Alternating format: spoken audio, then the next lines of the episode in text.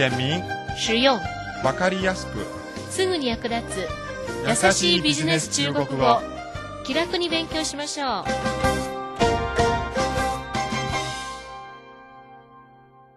こんばんは。優しいビジネス中国語の時間です。担当は私劉飛です。日本中華総商会が主催する第9回世界歌唱大会が2007年9月15日から17日にかけて開催されます。開幕式は大阪、閉幕式は兵庫県神戸市で行われる予定だそうです。世界歌唱大会は歌人起業家による世界規模の集会で2年ごとに開催されています。これまでシンガポールやタイ、カナダ、オーストラリア、韓国などで開催されてきましたが、日本での開催は今回が初めてです。なお2007年は日本における中華年であり、中日両国の民間交流を推進し、両国関係の発展を促進するため、2006年11月から2007年年末まで、経済や文化、芸術、体育、学術などの分野における様々なイベントや展示会が日本各地で行われるそうです。それでは今日の勉強に入りましょう。今日は第4課後半を勉強しますが、その前にまず前回で勉強した内容をおさらいします。では前回のスキットを聞いてみてください。那什么时候最忙？订货的时候一定要跟他们好好沟通才行。ではいつ忙しいですか？那什么时候最忙？品物を発注するとき、彼らとよく意思の疎通を図らなければなりません。订货的时候一定要跟他们好好沟通才行。いかがでしたか前回の内容を思い出しましたかでは今日のスキットを聞いてみてください。我现在去查货，你也想去看吗？好，那我也去看看吧。 我现在去查货，你也想去看吗？好，那我也去看看吧。今私は検品に行くのですが、あなたも見に行かれますか我现在去查货，你也想去看吗？はい、私も行きます。好，那我也去看看吧。 では単語と言葉を説明します。検品する。查货，查货，茶法の茶は第2世、法は第4世です。どうでしたか？発音しにくいところありますか？では発音と姿勢に気をつけながら単語と言葉をもう一度練習してください。查货，查货。次はキーポイントをマスターしようのコーナーです。今日は想の使い方についてお話しします。想の基本的な意味は考える、思い出すということです。例えば、言うことをよく考えてから話す。想好了再说。想好了再说。テキストの例文の想は、後ろに動詞が来て、何々したいという意味の他に、方法を考えるという意味があります。ではテキストの例文を聞いてみてください。何か困難にあったら一家で手立てを講じる。遇到困难，全家都会想办法来解决。遇到困难，全家都会想办法来解决。遠慮しないで食べたいものを注文して。别客气，想吃什么就点什么。别客气，想吃什么就点什么。いかがでしたか？想の使い方、大体わかりましたか？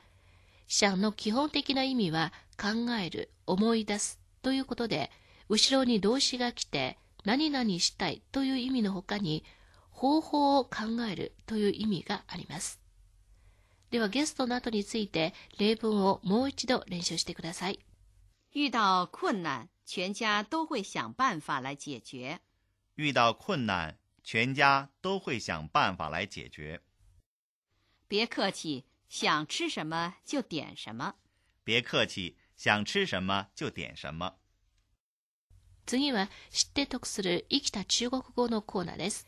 今日はいろいろな医療の種類を覚えましょう。綿、棉、棉、シルク、丝绸、丝绸、麻、麻、麻、 化学繊維、化纤、化纤、合成繊維、合成纤维、合成纤维、ウール、羊毛、羊毛、毛皮、毛皮、毛皮、比較。皮革。皮革。ではゲストの後についてもう一度練習してください。棉、棉、丝绸、丝绸、麻、麻、化纤、化纤、合成纤维、合成纤维、羊毛、羊毛、毛皮、毛皮、皮革。皮革。最後は実践ビジネス中国語のコーナーです。